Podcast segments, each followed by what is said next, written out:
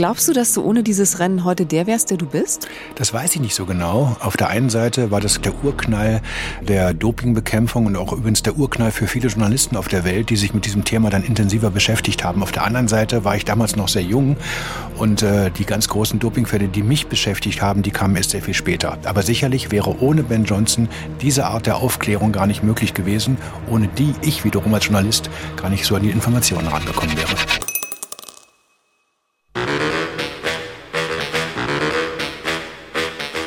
Es ist 1988, Helmut Kohl ist Bundeskanzler, Alf läuft zum ersten Mal im bundesdeutschen Fernsehen, Benzin kostet 94 Pfennig pro Liter, The Race von Yellow erobert die Charts. Und das Rennen des Jahres steigt in Seoul. Johnson, tief geduckt, breit gebaut, massig gegen den eleganten Lewis. Das sollte das Duell sein. Carl Lewis, der vierfache Olympiasieger aus den USA gegen Ben Johnson, den Weltmeister und Weltrekordsprinter aus Kanada. Es war ein großer Wettstreit zwischen Carl Lewis und mir. Es war wie Muhammad Ali gegen Joe Frazier in den 70ern. Ali hatte gegen Frazier verloren, dann gab es den Rückkampf. Das war alles ganz aufregend, mitreißend und die Leute haben gewettet. War das für dich auch ein historischer Tag, dieser 24. September 1988? Im Rückblick betrachtet auf jeden Fall ein historischer Tag für die Dopingbekämpfung, aber eben auch für die Leichtathletik. Das hat für viele quasi so eine Art Wake-up-Call bedeutet, nämlich endlich zu wissen, so kann man im Sport eigentlich nicht weitermachen. Den Lauf selber damals, den habe ich mir angeguckt, aber was ich da genau gemacht habe an dem Tag, wo ich da war, weiß ich nicht mehr. Aber was ich sicher weiß, dass diese Pressekonferenz, die danach kam, über die wir später reden, mich natürlich dann auch sprachlos gemacht hat. Gerd Rubenbauer hat damals für die ARD das Rennen in Seoul reportiert. Guter Start von Johnson. Wo bleibt Luis? Johnson vorne. Johnson vorne. Luis muss kommen. Und Johnson gewinnt. 9,79 Sekunden neuer Weltrekord für Ben Johnson. Das war eine Fabelzeit, 9,79 Sekunden damals. Unglaublich. Und der ist wie ein Torpedo aus den Startblöcken raus und hat dieses Rennen dominiert. Das war ja ein Kraftpaket. Ben Johnson, also das war schon damals beeindruckend und gleichzeitig hat es einen auch nachdenklich gestimmt. Du hattest auch als Kommentator das Gefühl, hier gibt es keine Konkurrenz mehr. Der macht alles nieder. Und so war es auch. Und wie ist sowas möglich? Klar, ja, am Innersten hast du dir schon gedacht, wie, wie gibt's das? Das ist ja unglaublich.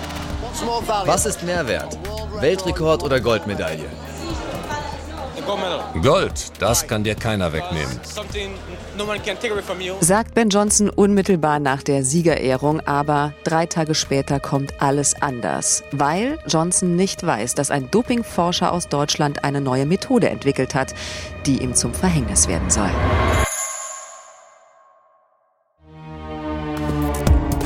Geheimsache Doping. Ein Sportschau-Podcast vom Rundfunk Berlin-Brandenburg. Mit ARD-Doping-Experte Hajo Seppelt und Kerstin Herms. Folge 4. Der Fall Ben Johnson. Herzlich willkommen zu unserem Podcast. Ich bin Kerstin Hermes, Moderatorin bei Radio 1 vom RBB, früher auch ARD, Sportreporterin. Und Tajo Seppelt ist bei mir einer der wichtigsten, vielleicht sogar der wichtigste Doping-Investigativjournalist der Welt. Und er nimmt uns in diesem Podcast mit in seine Welt, zeigt uns die düstere Seite des Sports, was außerhalb der glamourösen Wettkämpfe passiert. Und das ist nicht selten kriminell, was Athletinnen und Athleten im Geheimen treiben. Und das war nicht nur in den 80er Jahren so, das war auch schon vorher so, in den 60ern, in den 70ern. Man denkt an das DDR-Doping junger Schwimmerinnen, da ging es um Anabolika. Man soll aber nicht glauben, dass nur Frauen oder junge Frauen davon betroffen waren. Anabolika brachten natürlich auch was bei Männern und vor allem auch in der Leichtathletik. Brigitte Behrendunk, die machte schon Ende der 60er Jahre darauf aufmerksam, damals als äh, man von Tom Simpson, dem Radsportler, sprach oder dem Boxer Job Elze, der erste deutsche Dopingtote, muss man sagen. Und dann 87 Birgit Dressel, die auch gedopt war, die Mainzerin an einem Multiorganversagen gestorben ist. Also das Ganze war ein Riesenthema. Es gab aber eben ganz wenig Kontrollen, also wirklich rudimentär verglichen mit heute schon gar keine Trainingstests, aber es gab eine gute Dopingforschung und die fand in Köln statt am Dopingkontrolllabor und das sollte dann irgendwann mal auch Ben Johnson zum Verhängnis werden. 1988 bist du, Hajo, 25 Jahre alt, ein Jahr jünger als Ben Johnson, als der jetzt da in Weltrekordzeit bei den Olympischen Spielen von Seoul in Südkorea Olympiasieger wird. Da bist du schon Sportreporter beim SFB damals, Senderfreies Berlin. Hast du gleich ein komisches Bauchgefühl? Nicht so richtig. Wie gesagt, ich fand es merkwürdig, als ich den da gesehen habe, wie der von vorn bis hinten das Feld dominiert hat, mit deutlichem Vorsprung gewonnen hatte bei diesem 100 Meter Endlauf von Seoul. Aber ich war natürlich völlig naiv. Ich habe damals als Sportreporter gearbeitet, habe querbeet alle Sportarten beackert, von Squash über Badminton, Handball und weiß ich, was ich alles gemacht habe. Regionale Wettkämpfe in der Leichtathletik in Berlin, Schwimmwettbewerbe, weil ich selber mal Schwimmer gewesen bin. Aber das war nicht vergleichbar mit dem, was ich heute mache. Wobei ich schon damals bei DDR-Meisterschaften im Schwimmen durfte ich rapportieren für den ARD-Hörfunk. Und da ist mir schon aufgefallen, was die alles für tiefe Stimmen hatten und äh, wie die alle so aussahen. Natürlich war ich dadurch sensibilisiert. Und insofern klar, auch bei Ben Johnson musste man sich Gedanken machen. Aber wie gesagt, da war ich einfach noch zu jung, glaube ich.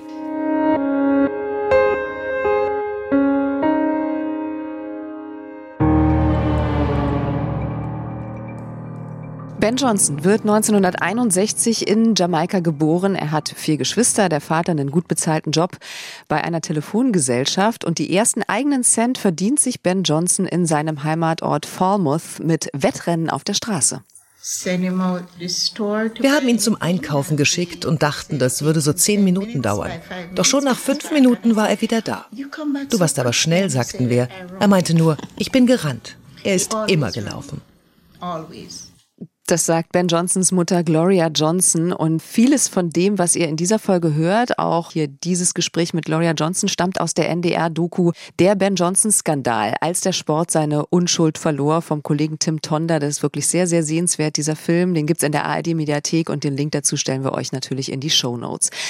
Also, als Ben Johnson 14 ist, baut er sich mit seiner Mutter und seinem älteren Bruder in Kanada, in Toronto, ein neues Leben auf, weil die Mutter hier auf eine bessere Zukunft Zukunft vor allem für ihre Kinder hofft. Der Vater findet dort keinen Job, geht wieder schnell zurück nach Jamaika und Ben Johnson muss sich erstmal da zurechtfinden in dieser völlig neuen Welt für ihn in der Großstadt. Es ist viel kälter auch natürlich als in seiner Heimat. Schnee kennt er aus Jamaika natürlich überhaupt nicht. Und in der Schule wird Ben Johnson gehänselt, weil er stottert. Als wir aus Jamaika nach Kanada kamen, das war nicht so schön. In der Schule haben andere Kinder mich dauernd schikaniert. Dann habe ich einen Jungen zum Wettrennen herausgefordert und habe ihm gesagt, wenn ich schneller bin, dann lässt du mich in Ruhe. Er war so der Anführertyp. und alle seine Freunde standen um uns herum. Wir sind dann 100 Meter gelaufen, so 11,5 oder 11,6 und ich habe ihn besiegt. Danach hat er mich nie wieder geärgert. Ja, also Ben Johnson konnte was, was die anderen nicht konnten. Er ist nämlich schneller als alle anderen. Und damit fällt er natürlich auch auf, als er 15 ist, einem Trainer. Ja, und das war Charlie Francis, ein ehemaliger kanadischer Meister über 100 Meter. Und Johnson hat dann gesagt, ich will mich auf die 100 Meter konzentrieren. Wir haben ja auch eben gehört, dass das, glaube ich, Sinn gemacht hat, das zu tun. er ist aber noch ein Teenie. Also wenn man weiß, wie der später aussah, wie muskulös der war. Damals war er so eine Art schlachsiger Typ. Konnte man sich gar nicht vorstellen, was aus so einem Körper dann mal werden würde. Und vor allem äh, hatte er kein großes Selbstvertrauen. Aber der Sport hat dazu beigetragen, glaube ich, aus eher schwierigen sozialen Verhältnissen sich ein Stück weit nach oben zu entwickeln. Und äh, das hat er natürlich genutzt. Und er feierte dann bald die die ersten Erfolge bei Wettkämpfen unter Francis. Und unter diesem Mann hat sich dann auch die Leistung über 100 Meter bei ihm kontinuierlich verbessert. Ähm, am Ende waren es 10,2 Sekunden. Das ist schon richtig gut. Mhm. Und der Trainer Charlie Francis ist äh, ja auch bekannt für seine unorthodoxen Methoden. Er hat sich da auch in der DDR bedient. Wenn wir das hören, klingeln natürlich gleich alle Glöckchen. Was für Methoden sind es? Die DDR war führend weltweit in der Sportwissenschaft, in der Sportmedizin. Man hat gesehen, was das ja auch bedeutet hat bei den Medaillenspiegeln bei Olympischen Spielen, immer mit der Sowjetunion ganz weit vorne. Also das ähm, hatte eben seinen Ursprung in der Sportwissenschaft. Da sprechen wir noch gar nicht von Doping. Da sprechen wir noch nicht von Doping, aber natürlich ist das naheliegend und es gibt da Schnittmengen dazu, mhm. für die werden wir dann sicherlich noch kommen. Äh, es geht um Biomechanik, Leistungsdiagnostik, es geht um innovative Trainingsmethoden. Eins war zum Beispiel die Elektromyostimulation, also die Stimulation der Muskeln durch Elektroschocks, um es mal vereinfacht zu sagen. Da gibt es auch ganz horrormäßiges Bildmaterial zu aus äh, geheimen DDR-Filmen, äh, was ich mal mir angeschaut habe. Und das ist wirklich ganz furchtbar, wenn man das sieht. Was sieht man denn da? Zucken die das, Körper dann so richtig wie beim... Da sitzt jemand wie an so einem Stuhl gefesselt und dann werden solche Manschetten um die Oberschenkel und um die Arme gemacht und dann wird halt Strom zugeführt, um die Muskeln zu stimulieren. Und davon hat man sich versprochen, versprochen, dass das die Leistung steigert. Naja, es gibt ja auch Fitnessstudios heutzutage, die sowas anbieten, aber ich glaube, ja. da sind die Stromstöße wahrscheinlich nicht ganz es so sieht, heftig. Es sieht auch ehrlicherweise ziemlich äh, böse aus. Ähm, okay. Wir haben im letzten Jahr einen Film gemacht, kann man sich mal angucken. In der DDR gab es Menschenversuche auch an Freizeitsportlern und da gab es halt auch solche Methoden, die da angewendet worden sind. Also es ist wirklich ganz krass. Ähm, aber es hat am Ende eben offensichtlich dazu beigetragen, dass Johnson sich kontinuierlich verbessert hat. Er wollte immer auf dem neuesten Stand der Wissenschaft sein und vor allem war er auch ein bisschen neidisch weil in der DDR gab es zwar für viele nicht immer alles, was sie haben wollten, für die normale Bevölkerung, aber in den Sport ist massiv investiert worden. Alle finanziellen Mittel, damit die Diplomaten im Trainingsanzug am Ende auch vorne sind bei Olympia- und Weltmeisterschaften. Und das fand Francis, müsste man eigentlich auch in Kanada machen. Mhm. Ja, und er wird dann natürlich auch immer muskulöser. Also man kann es richtig sehen, wie sich der Körper von Ben Johnson dann auch verändert. Er will der schnellste Mann der Welt werden. Er ist schon als Kind gerne gelaufen, haben wir eben gehört. Das ist sein größtes Talent. Und sein größter Rivale ist der Leichtathlet des Jahrhunderts, also der schnellste Mann der Welt, der große Carl Lewis aus den USA, gewinnt bei den Olympischen Spielen 84 in Los Angeles vier Goldmedaillen. Ben Johnson ist da auch schon dabei über die 100 Meter, ist inzwischen 22 Jahre alt, gewinnt immerhin die Bronzemedaille. Und er muss dann noch zwei Jahre warten, bis er endlich schnell genug ist. Schneller als Carl Lewis. 1986 schlägt Ben Johnson tatsächlich Carl Lewis zum ersten Mal. Tja, und dann waren zwei Menschen auf der Weltbühne des 100-Meter-Sprints, die sich quasi als Rivalen gegenüberstanden, vom Typ her auch sehr unterschiedlich, nicht nur übrigens vom Äußeren, sondern auch vom Typ sonst. Lewis war ja der Entertainer quasi, der posierte schon damals, wie wir es später dann auch bei vielen 100-Meter-Läufern erlebt haben, war quasi eine Art Vorbild für diese Inszenierung. Und äh, Johnson, der kam da zumindest am Anfang auch nicht so richtig mit, das muss man so sagen. Aber er war halt irgendwann schneller und feierte dann beispielsweise 87 bei den Weltmeisterschaften in Rom seinen ersten großen Triumph in Weltrekordzeit. Ja, da ist Johnson ein wenig aus dem Rhythmus gekommen, aber er führt. Lewis liegt klar dahinter, Johnson vorne. Das gewinnt Johnson. Johnson, Lewis, Reynolds, Stewart, Jamaika. Ben Johnson, der schnellste Mann der Welt bei dieser Weltmeisterschaft. Und Carl Lewis ist gedemütigt. Der ist bis dahin die Lichtgestalt der Leichtathletik, der Adonis aus Amerika, der gilt als klug, als weltgewandt, der sich gut verkaufen kann. Und auf einmal ist da ein Jahr vor den Olympischen Spielen, das muss man natürlich auch nochmal festhalten, dieser kleine, schüchterne Muskelprotz aus Kanada. Und der ist schneller als er. Ein jamaikanischer Einwanderer, der ja eher so äh, unsicher wirkt, der stottert, haben wir vorhin gehört. Und in einem Interview lässt Carl Lewis dann auch durchblicken, was er von von Ben Johnsons Leistung hält, ohne konkret seinen Namen zu nennen. Es gibt Gedopte im Wettkampf, die nicht erwischt werden. Das klingt unglaublich heuchlerisch, muss ich echt mal sagen, jetzt im Nachgang betrachtet. Also was Leute alles so erzählt haben in der Öffentlichkeit, also das geht eigentlich überhaupt nicht, aber das war so die Zeit, da konnte man sowas einfach mal sagen. Obwohl man eigentlich hätte besser wissen müssen, naja. auch wenn man Carl Lewis heißt übrigens. Auf diese Verdächtigungen gegen Carl Lewis kommen wir später auch nochmal zurück. Ben Johnson streitet natürlich alles ab, die ganzen Vorwürfe und äh, lässt sich in Toronto in einem Cabrio bei einer Parade von tausenden Fans am Straßenrand feiern für seinen Weltmeistertitel.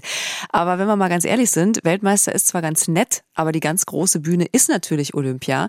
Nur da wird man wirklich zum schnellsten Mann der Welt und deshalb will Ben Johnson unbedingt Olympiagold und in Seoul seinen großen Rivalen Carl Lewis besiegen. Also es läuft alles auf diesen großen Showdown hinaus. Ja, das kann man wohl so sagen. Und Ben Johnson hat vor Selbstvertrauen nur so gestrotzt. War unglaublich, diese Mimik, die man damals bei ihm gesehen hat. Und er hat dann vorher den Satz gesagt, so ein bisschen im jamaikanischen Slang, nicht so ein richtiges Oxford-Englisch, würde ich mal sagen.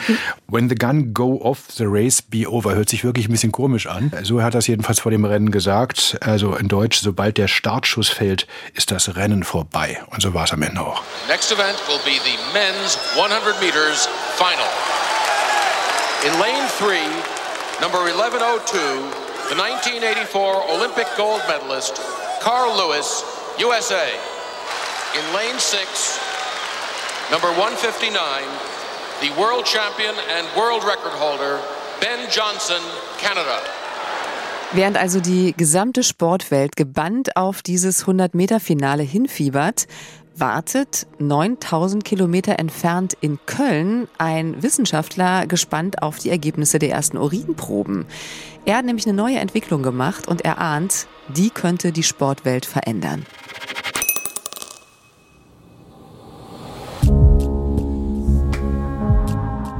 man war der Meinung, mit Standardisierung könnte man arbeiten. Das ist nicht nachweisbar, da sind wir auf der sicheren Seite. Ne?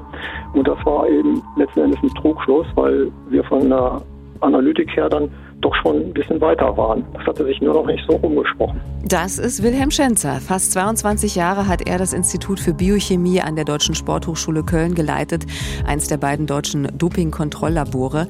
Und in den 80ern ist er noch Mitarbeiter des Instituts unter Manfred Donicke. Du hast es vorhin schon mal kurz erwähnt. Ja, Manfred Donicke war quasi der Papst der Anabolika-Forschung. Äh, das Kölner Labor hatte schon damals einen guten Ruf, heute übrigens immer noch, unter Mario Tevis, äh, das führende Doping-Kontrolllabor der Welt aus meiner Sicht.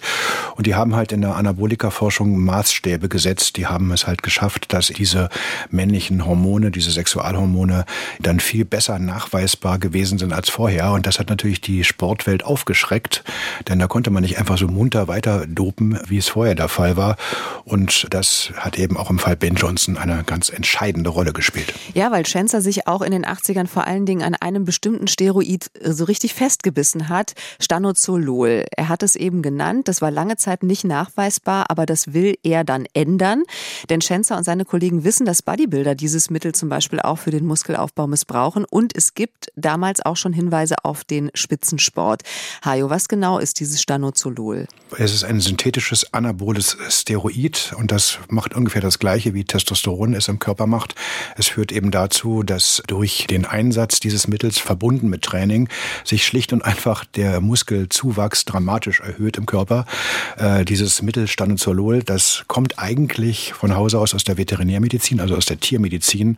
Man kennt es von Hunden, Katzen und Pferden. Da ist es eingesetzt worden, um zum Beispiel den Appetit zu stimulieren, aber vor allem eben auch um Muskeln aufzubauen. Das spritzen sich dann Menschen. Das kann dann passieren. Das kann Oder man aber nimmt auch man als, das ein? Das kann man aber auch als äh, Pille nehmen, zu sich nehmen. Also das ist ja auch heute übrigens noch in Gebrauch. Warum es manche Leute heute noch nehmen im Sport, das erschließt sich mir nicht, denn es ist wie gesagt relativ einfach nachweisbar. In den 80er Jahren war es aber noch nicht so. Und außerdem gab es keine Trainingskontrollen. Und so hat man das Zeug dann halt im Training benutzt, um die Muskulatur dort aufzubauen und davon im Wettkampf zu profitieren. Und äh, wichtig war aber damals eben auch, dass man einen Nachweis dafür bekommt, der am Ende auch gerichtsfest ist. Genau, und diesen Nachweis entwickelt eben Wilhelm Schenzer in Köln über viele, viele Jahre und er gibt sein Wissen auch gerne weiter. Wir haben ja mit dem Labor ICO zusammengearbeitet. Sie sind bei uns in den Jahren vorher ausgebildet worden. Wir waren zwei Jahre vorher bei den Asien Spielen da mit einer ganzen Truppe von etwa, glaube ich, acht Kollegen. Ich war auch dabei und haben die Wissenschaftler dort auf den aktuellen Stand gebracht. Von all dem ahnt Ben Johnson am 24. September 1988 aber offenbar nichts. It has been go first time, and Ben Johnson got a brilliant start. It's Johnson away and clear, and Lewis is not going to catch him. Johnson wins it. Lewis second, Christie third. The world record is gone again. He destroyed Lewis then. Ben Johnson hat Carl Lewis zerstört. Sagt der Reporter nach diesem Weltrekord in 9,79 Sekunden. Und es gibt ja wirklich richtig historische Bilder. Damals konnte sich Ben Johnson es leisten, bevor er überhaupt im Ziel war, schon den rechten Arm zu heben, konnte zur Seite gucken. Das war natürlich richtig arrogant. Und äh, am Ende waren es, das ist danach gemessen worden, 1 Meter und 32 Zentimeter, die er Vorsprung vor Carl Lewis hatte. Das ist eine Welt, oder? Im 100-Meter-Lauf? Das würde ich sagen, ist eine riesengroße Welt. Das ist ein Unterschied, wie man ihn relativ selten sieht. Das sind dann ganz besondere Menschen. Später Usain Bolt, der hat es dann auch geschafft. Also Ben Johnson ist am Ziel. Er ist tatsächlich der schnellste Mensch der Welt und hat Carl Lewis bei den Olympischen Spielen entthront. Der Sieg ist geschafft und jetzt mache ich Urlaub. Nach zwölf Jahren harter Arbeit ist es Zeit für zwei Jahre Pause. Das war mein Plan. Ja, er ist der König der Welt und für Ben Johnson ist alles wie im Märchen, aber dann muss er zum Dopingtest.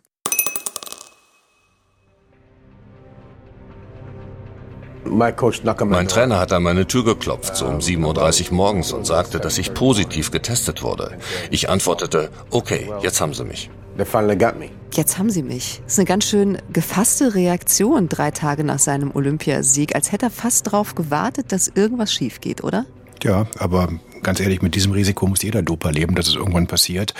Man hat halt damals die Möglichkeiten der Dopinganalytiker, in diesem Fall speziell der Dopingforscher aus Köln, unterschätzt, aber man musste jederzeit damit rechnen. Und insofern ist diese Reaktion, jetzt haben Sie mich, eigentlich auch ein Ausdruck von Resignation. Genau. Ben Johnson ist also positiv getestet worden bei der Urinprobe oder bei der Urinkontrolle nach dem Sieg über die 100 Meter in Weltrekordzeit. Dann verlässt er fluchtartig das Hotel, fährt zum Flughafen, um schnell wegzukommen aus Seoul. Aber die Nachricht verbreitet sich natürlich rasend schnell.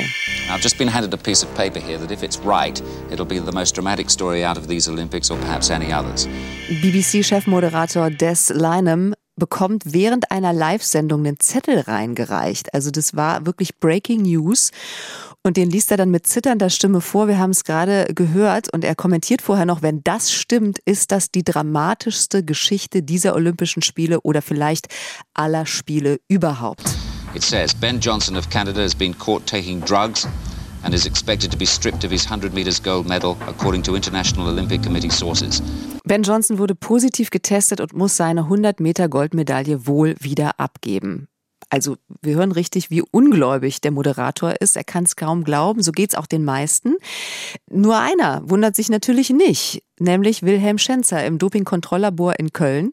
Dazu gleich noch mal mehr. Erstmal die Pressekonferenz des Internationalen Olympischen Komitees. Hier werden die Gerüchte bestätigt. The urine sample of Ben Johnson was found to contain the metabolites of a banned substance, namely stanozolol. It's an anabolic steroid.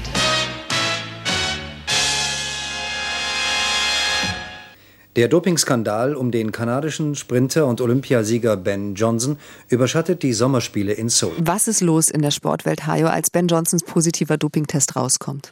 Das war die Stunde Null der modernen Dopingbekämpfung, muss man sagen. Das war ein ganz großer Erfolg für die Dopingforscher, aber es war ein ganz großer Schock für die Sportwelt und natürlich auch für die vielen, vielen Millionen auf der ganzen Welt, die die Olympischen Spiele im Fernsehen geschaut haben. Raus kam es dadurch, weil die französische Nachrichtenagentur AFP offensichtlich einen Hinweis bekommen hatte. Und zwar bevor das IOC überhaupt eine Pressekonferenz machen äh, konnte. Und insofern waren die dann unter besonderem Druck. Und Johnson ist dann halt auch wirklich die Goldmedaille aberkannt worden worden. Er ist disqualifiziert worden, reiste mit Schimpf und Schande nach Hause nach Toronto über New York und wird auch in New York schon von Reportern belagert. Aber zu Hause ist das anders. In Toronto, die Einheimischen, die stehen dann immer hinter ihm oder hinter der Person, die unter Dopingverdacht steht und hinterfragen das nicht so richtig.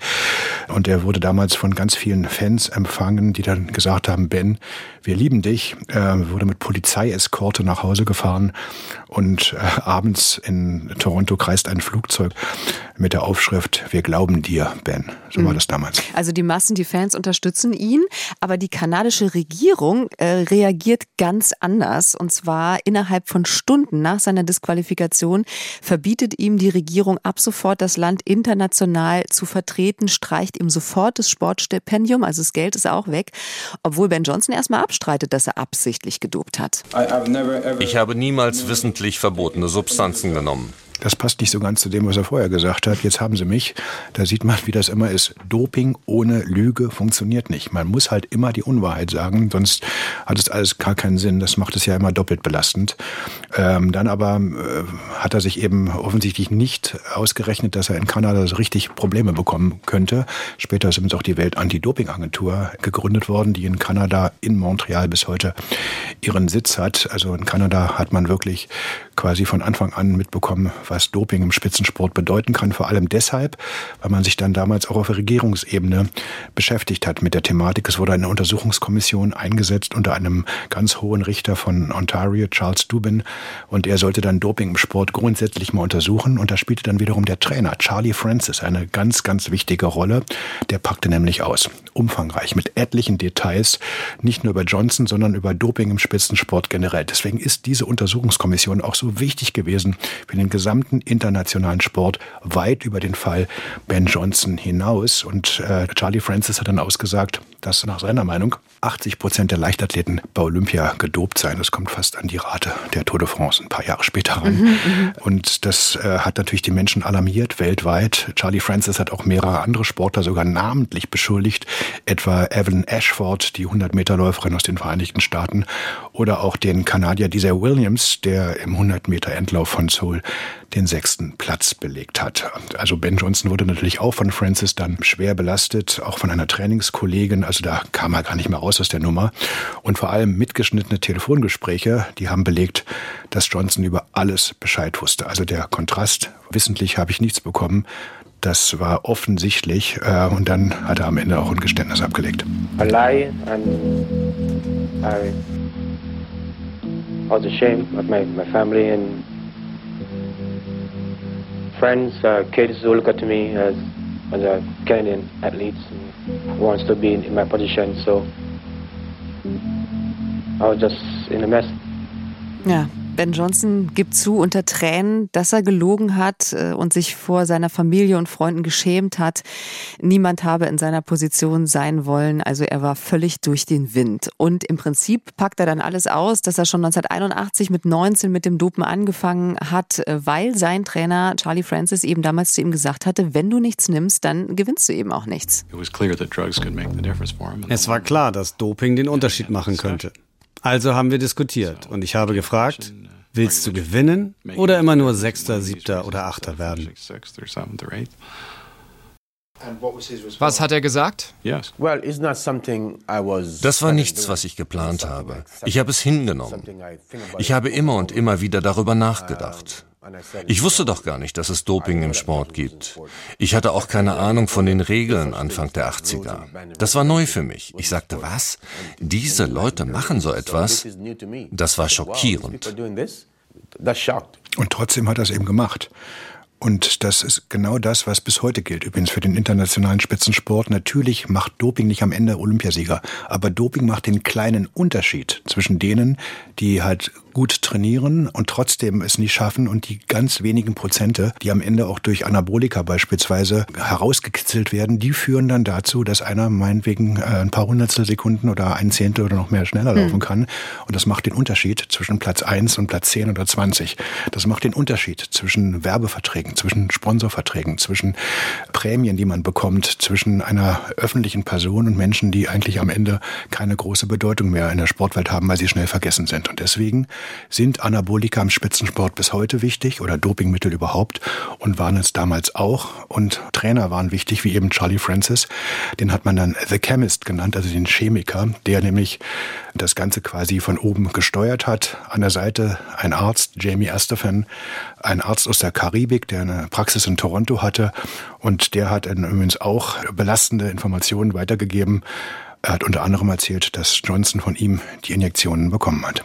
Und die Infos, was da rein muss, äh, damit es auch tatsächlich was bringt, also in diese Injektion, die hat sich Francis tatsächlich bei einer sehr interessanten Person geholt. Mit der hatten wir in unserer Podcast-Folge Operation Adalas auch schon zu tun. Ja, es ging um Trainingsmethoden aus der DDR. Man hat äh, immer wieder geguckt, was machen die dann in dieser kleinen ostdeutschen Republik dort so gut, dass die am Ende immer ganz vorne landen bei Olympischen Spielen. Und da gab es unter anderem einen Menschen, der da eine Rolle spielte und der ihm erzählt hat, was die DDR-Athleten da so alles schlucken. Und der war aber kein Ostmensch, der war einer aus dem Westen. Das war nämlich Heinz-Jochen Spilker, der in Westdeutschland, wie dann später aktenkundig wurde, eben junge Sprinterinnen gedopt hat. Also auch ein erfahrener Doper, der auch im Osten offensichtlich in Kontakt stand. Und Francis hat dann nicht nur von Spilker erzählt, auch eine Teamkollegin von Johnson wird zitiert bei einer Untersuchung, dass Spilker eben der Doping-Kontaktmann gewesen sei in dieser Szene. Also die Kontakte nach Deutschland, nach Westdeutschland, sogar Heinz-Jochen Spilker. Dem gehört die Anwaltskanzlei, in der der Vater des deutschen Dopingarztes Mark Schmidt gearbeitet hat. Daher kennen wir den. Der Vater ist auch als Helfer verurteilt worden. Also falls ihr die Episode Operation Aderlass noch nicht gehört habt, da deckt Hajo ein ganz ganzes europäisches Doping-Netzwerk auf. Also unbedingt zu empfehlen, die Geschichte, das ist ein echter Krimi. Vielleicht darf ich noch ergänzen, dass ja. Heinz-Jochen Spilker übrigens bis heute immer noch als Anwalt in Thüringen tätig ist, also immer noch auch im, im thüringischen Sport eine nicht unbedeutende Rolle spielt, in Verbänden oder in einem Sportverband. Und das zeigt einfach, dass man offensichtlich Menschen, und das muss man mal sagen, die früher junge Frauen gedopt haben, die sind dann einfach da, die werden akzeptiert im Spitzensport. Das ist nicht nur ein Phänomen, was man international sieht, sondern leider auch in Deutschland. Ja, aber er hat auch eine Strafe bekommen. 1994 ist zu einer Geldstrafe verurteilt worden, weil er gegen das Arzneimittelgesetz verstoßen hatte. Also sanktioniert worden ist er schon. Trotzdem finde ich, wie kann es eigentlich sein, dass dann solche Leute dann irgendwie noch im Sport hm. eine Rolle spielen? Dass Sportler nach zwei Jahren oder vier Jahren dann eine neue Chance bekommen, das finde ich in Ordnung. Aber Menschen, die andere dopen und dabei äh, in Kauf nehmen, dass sie gesundheitlich geschädigt werden, ich finde, da muss man andere Maßstäbe setzen. Hm. Also damals damals jedenfalls in den 80ern ist ganz offensichtlich zwischen Deutschland und Kanada äh, sind Doping-Tipps ausgetauscht worden. Ja, das kann man sagen. Francis war ja nicht nur ein Fan der Trainingsmethoden in der DDR, sondern auch der Dopingpraktiken an sich. Zum Beispiel war er ein Bewunderer eines Trainers, der heißt Horst Dieter Hille. Den hat er unter anderem auch auf Trainersymposien getroffen. Und Hille hatte mit DDR-Stars wie Renate Stecher oder Marlies Göhr zu tun, zu Weltrekorden, Olympiasiegen und WM-Titeln hat er sie geführt. Und Ende der 90er Jahre musste er in Dopingprozessen eben auch zugeben, dass das nur unter massiver Hilfe und dem Einsatz von unerlaubten Mitteln möglich war. Und die Dopingmittel besorgt ihm sein Arzt von einem unbekannten DDR-Athleten 48 Ampullen Anabolika. Man weiß bis heute nicht, wer dieser Athlet war. Also Ben Johnson dopt munter vor sich hin und bis zu den Olympischen Spielen 1988 glaubt sein Team also ganz offensichtlich, dass die Substanzen, die er da nimmt, nicht nachweisbar sind, wenn man sie früh genug absetzt. Und hier kommt eben wieder das Dopinglabor in Köln ins Spiel. Ja, und das ist eben total wichtig, ähm, das auch nochmal ganz klar zu sagen. Man setzt immer darauf, dass etwas nicht nachweisbar ist. Und deswegen ist es auch ganz, ganz bedeutsam, dass Dopingkontrolllabore ihre Forschungsarbeit nie öffentlich machen, dass sie darüber schlicht und einfach nicht reden, um Athleten im Unsicheren zu lassen. Und genau das passierte auch 88 im Zusammenhang mit Stanozolol. Ja, es war nicht umsonst. Die Sache scheint also klar zu sein, aber es gibt in diesem Fall seltsame Ungereimtheiten. Nicht nur Ben Johnson, der ja Doping zugibt, glaubt bis heute in Seoul betrogen worden zu sein. Also er sagt, ich wurde gedopt, aber eben nicht so. Bei der Pressekonferenz, auf der das positive Testergebnis von Ben Johnson verkündet wurde, schiebt auch das IOC noch was Interessantes hinterher, auch wenn die Verantwortlichen selbst nicht so richtig dran glauben wollen.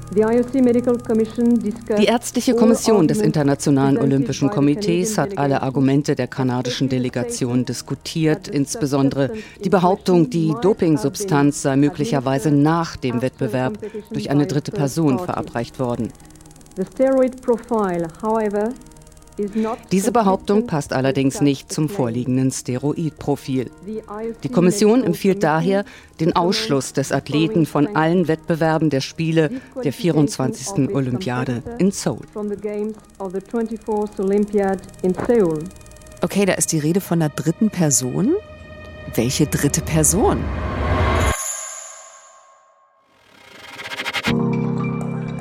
100-Meter-Sprinter Ben Johnson ist nach seinem Olympiasieg positiv auf das anabole Steroid Stanozolol getestet worden. Er selbst hat später unter Eid zugegeben, seit 1981 gedopt zu haben. Aber er sagt trotzdem bis heute, gerade ist er 60 Jahre alt geworden, der positive Dopingtest ist Betrug. We know right off the bat that this testing and the claim that the drugs that they that they find in my system or whatever is fraud. I know that fraud. something went wrong. There's a fraud plays involved, and how can you condemn somebody without seeing the results? Exactly.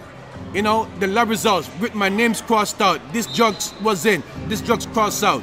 Also Ben Johnson sagt, ich habe gedopt, aber nicht mit dem Zeug, nämlich Stanozolol, das sie bei mir gefunden haben. Und er behauptet hier ja auch, dass der Dopingbericht nachträglich handschriftlich geändert wurde, was sich nie äh, abschließend klären lassen hat, ob das tatsächlich stimmt und auch was das bedeutet. Aber was ist mit diesem Stanozolol? Das ist das Entscheidende hier in der ganzen Geschichte, denn Johnsons Trainer Charlie Francis, der hat ja vor diesem Untersuchungsausschuss ausgesagt, sehr detailliert, umfangreich ausgepackt.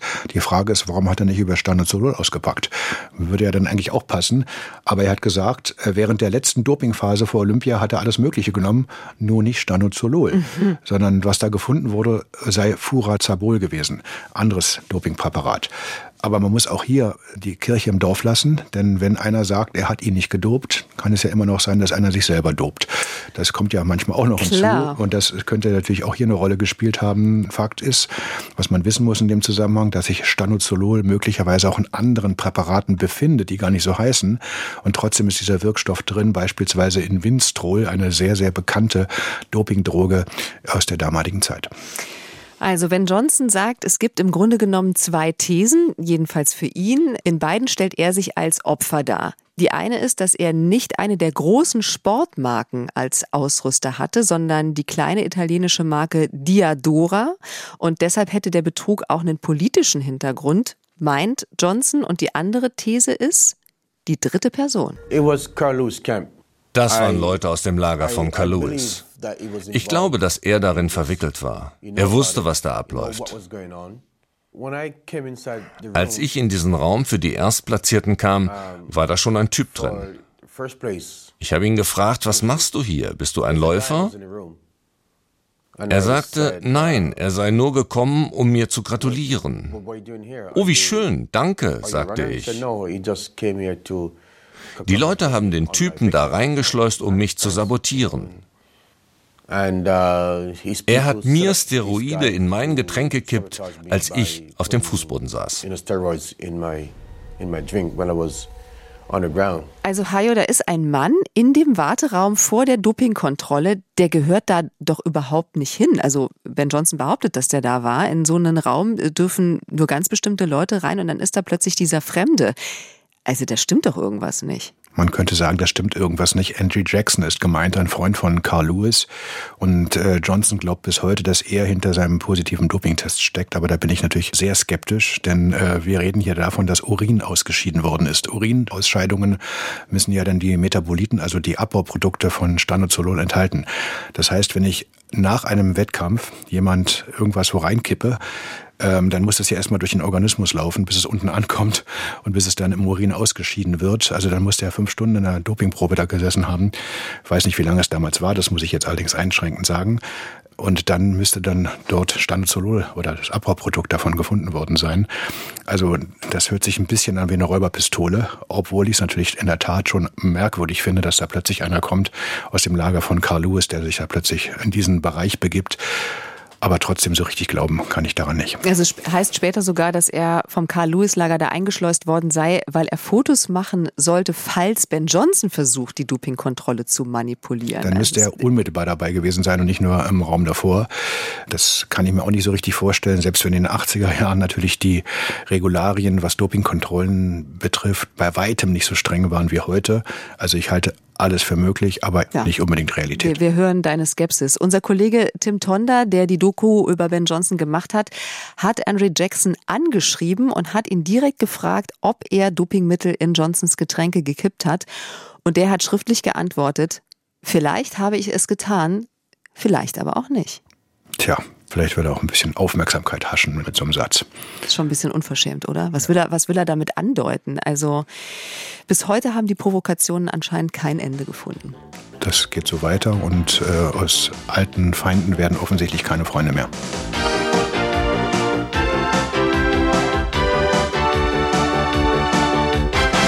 Ben Johnson aus Kanada zu Gast im Sportreport. Thank you for coming. Thank you. Ben, Äh, wir werden gleich sprechen und wir haben einen Simultandolmetscher da, der uns also dann entsprechend übersetzen wird. Ben ist hier in Berlin, weil die Olympische Nacht der Leichtathleten am Freitag stattfindet. Ben wird dort die 60 Meter laufen. Heute ist er schon in Berlin. Schön, dass er bei uns hier zu Gast im B1-Studio ist. Sehr schön die Reaktion von Hajo gerade, der die Hände über dem Kopf zusammenschlägt. Ich meine, ich gebe es auch zu. Also wenn ich es nicht gewusst hätte, dass du es bist, ich hätte dich beinahe nicht erkannt. Es ist 30 Jahre her. Soll ich die Geschichte erzählen? Die ganze Geschichte. Das war meine allererste Fernsehmoderation. Ich habe in meinem Leben noch nie vor einer Fernsehkamera in einem TV-Studio gestanden und mein Redaktionskollege Martin Zimmermann war der Redakteur. Und in meiner allerersten Sendung präsentierte er mir plötzlich Ben Johnson. 30 Minuten in Englisch. Ähm, das war schon mal eine Herausforderung und ich war so dermaßen unsicher, dass mein Chef am nächsten Tag mich in sein Zimmer rief und meinte, so geht's überhaupt nicht. Also darfst du wirklich nicht moderieren. Und er hat mich runtergemacht. Ich bin wie ein begossener Pudel aus seinem Büro rausgelaufen. Trotzdem die Ben Johnson Geschichte, die hatte noch ein etwas längeres Nachspiel. Das war im Februar 93. Ähm, da hatte er gerade Ben Johnson seine Sperre abgesessen und hatte sein Comeback gestartet. Ja, er hatte seine Sperre abgesessen und äh, war dann bei den Olympischen Spielen in Barcelona als letzter im Halbfinale ausgeschieden. Also das war dann schon mal was anderes. Heißt, ohne Doping läuft es halt nicht mehr ganz so einfach. Das war natürlich eine Farce und für ihn unter seiner Würde. Und vor dieser Olympischen Nacht in Berlin war er dann äh, zu Gast und bei mir im Studio und er wirkte ziemlich zurückhaltend. Äh, da waren zwei Leute, die sich gegenüber saßen. Der eine war hochnervös, das war ich. Und der andere war ziemlich schmallippig, weiß ich noch wie heute. Ja, und er bleibt bei seiner Version auch bei dir, dass er ein Bauernopfer ist. No, no, uh, Nein, eigentlich ist eigentlich keine Belastung. Äh, es, es war natürlich ein, ein Problem in, in, in, Seoul. Jeder in der Leichtathletik äh, nimmt ja Anabolika und äh, Drogen und das ist auch äh, jetzt noch so. Und ich äh, bin einfach erwischt worden und musste dann leiden für alle. Ich äh, kam aus Jamaika, wo ich, ich, hatte als Kind nie mit, mit Drogen zu tun und Anabolika zu tun. Und ähm, wenn man im Sport etwas werden will, dann muss man bestimmte Dinge tun. Und äh, ich, ich wollte in der Leichtathletik nach oben kommen und äh, das war eben der Weg. Sie wollen damit sagen, dass heutzutage in der internationalen Leichtathletik nach wie vor in extrem hohem Maße gedopt wird? Ja. Wie schon eben sagte, der war ganz häufig schmallippig, aber manchmal, wenn es um diese Dinge geht, hat er dann doch ein bisschen mehr Drive bekommen, ist ins Geplapper bekommen, auch über Doping. Und ich weiß noch genau, oben in der Regie war sein Manager, Robert Wagner, ein Österreicher. Und der war dann sowas von stinkig und sowas von sauer, dass ich den Johnson ständig zu Doping befragt habe. Mhm. Und dann hat er gesagt zu meinem Kollegen Martin Zimmermann, wenn der Seppelt nicht endlich aufhört, Fragen zum Doping zu stellen, dann hole ich den unten aus der Live-Situation im Studio raus und wir gehen nach Hause. Also unter diesem Druck fand das Ganze damals statt. Äh, ich habe dann äh, impertinent weitergefragt. Das fand mein Chef übrigens am nächsten Tag auch nicht sonderlich gut. Äh, er meinte, das kann ja mal ein bisschen unterhaltsamer werden. Aber Fakt ist, er hat, er hat dann Ende doch relativ viel über das erzählt, mhm. was im Spitzensport abläuft. Ja, und vor allen Dingen hat er das Interview nicht abgebrochen. Also es äh, hat dann noch ein vernünftiges Ende gefunden. Und äh, für Ben Johnson ist klar, wir haben das jetzt gerade eben auch nochmal gehört, dass damals praktisch alle gedopt waren damit hat er doch eigentlich recht. Also wenn ich dich richtig verstanden habe, das war das Hochdoping-Finale, das wissen wir ja alle. Na, nicht nur das, auch Jahre später war das nicht viel anders. Mhm. Also, aber damals waren sechs der acht Finalisten von 88, also Menschen, die im Laufe ihrer Karriere entweder positiv getestet worden waren oder gesperrt waren sogar, weil sie Dopingsubstanzen entweder beschafft oder weitergegeben haben oder eben auch selbst genommen haben. Und auch Carl Lewis übrigens, hatten wir ja schon vorhin erzählt, hatte kurz vor den Olympischen Spielen einen positiven Dopingtest, in dem drei verbotene Substanzen nachgewiesen wurden. Er hat dann gesagt, er habe sie unabsichtlich eingenommen, das muss er mir mal erklären, über Nahrungsergänzungsmittel, eine Ausrede, wie wir sie heute immer noch gut kennen glaube ich, nicht die Bohne dran, dass das so war. Äh, das Ganze wurde dann übrigens auch noch vom amerikanischen Verband vertuscht, also nicht öffentlich gemacht. Und das zeigt noch einmal, wie explosiv das Ganze war, dass man versucht hat, darüber nicht zu reden. Mhm. Das wäre sicherlich der nächste Skandal. Ja, das war ja unmittelbar wirklich vor den Olympischen Spielen 1988, als diese positive Probe von Carl Lewis dann eben in Amerika auch vertuscht wurde. Und trotzdem steht Ben Johnson gefühlt als einziger Sünder da in diesem dreckigen Geschäft, was ihn verständlicherweise natürlich wahnsinnig macht. Es ist etwas, womit ich leben kann, aber ganz tief unten in meinem Herzen äh, glaube ich, dass ich trotzdem der größte Gewinner aller Zeiten bin. Und ich finde, so ganz Unrecht hat er ehrlicherweise auch nicht, denn wenn man weiß, dass die anderen auch manipuliert haben und davon muss man ausgehen, war er eben nicht nur der beste Doper, sondern er war auch am Ende der beste Sprinter. Wie heuchlerisch dieses System des Spitzensports schon damals war, das haben eben dann die Belege später gezeigt, als man wusste, wie viele 100-Meter-Läufer damals unter Doping-Einfluss standen. Aber geläutert scheint Ben Johnson ja trotzdem nicht zu sein, denn mit der Wahrheit nimmt er es jedenfalls immer noch nicht so ganz genau. Paar Wochen nach deinem Interview kommt der nächste Skandal raus.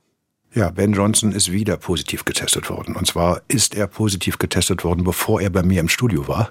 Aber erst ein paar Wochen später kam dann raus, dass es ein positiver Test war. Das war natürlich für mich am Ende eine kleine Genugtuung.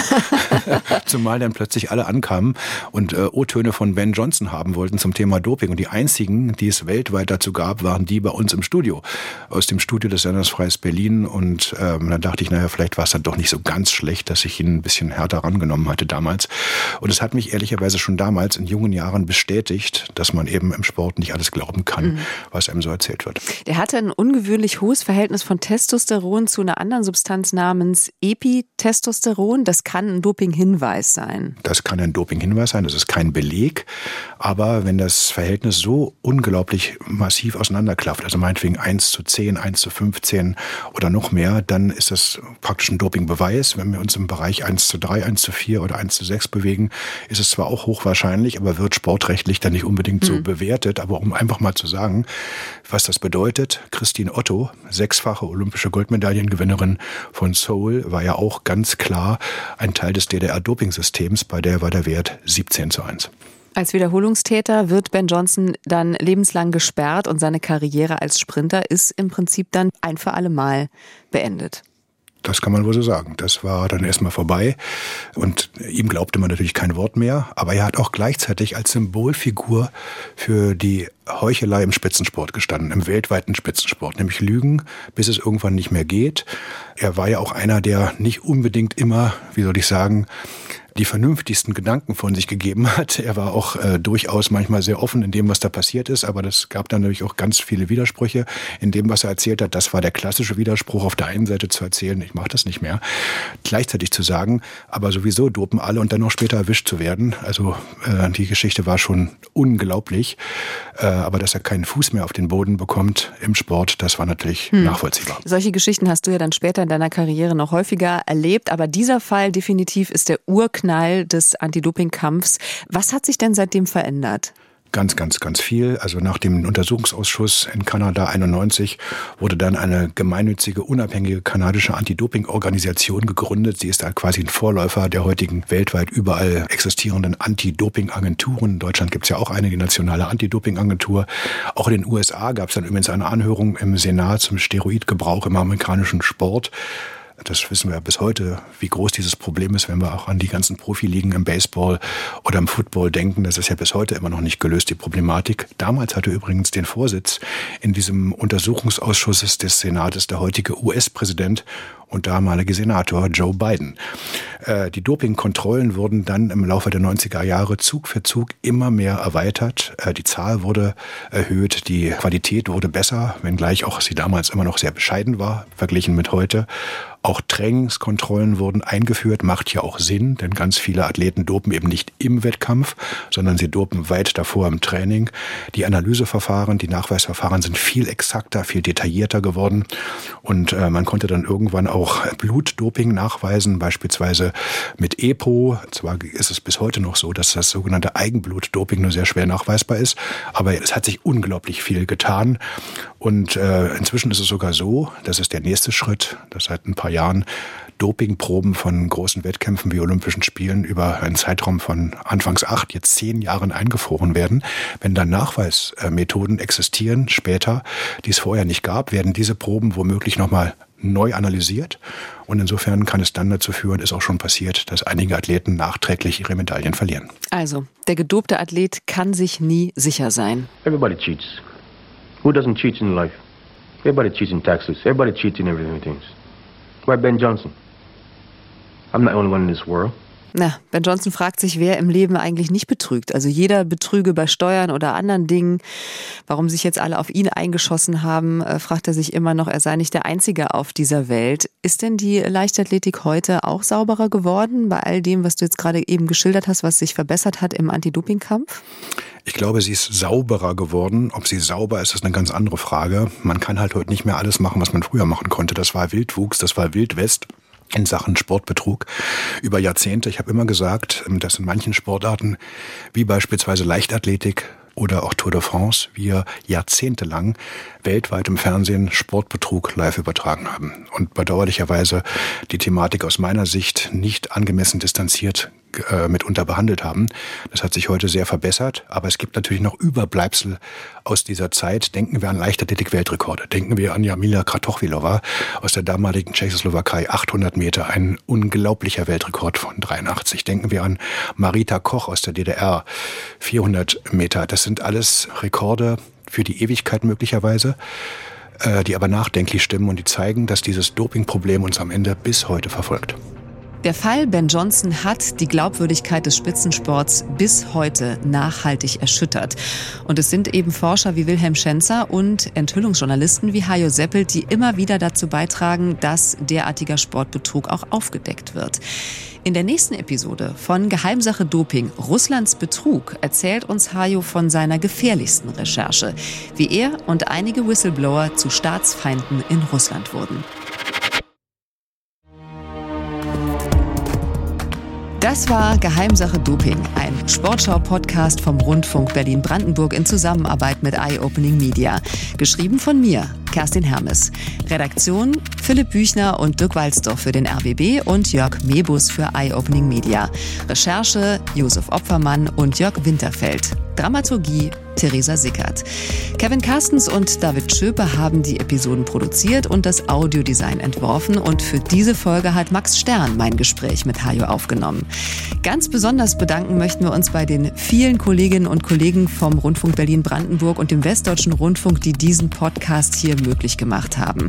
Alle Folgen von Geheimsache Doping findet ihr in der ARD Audiothek, unserer kostenlosen Podcast-App. Und wir freuen uns natürlich, wenn ihr uns dort abonniert und eine Bewertung hinterlasst.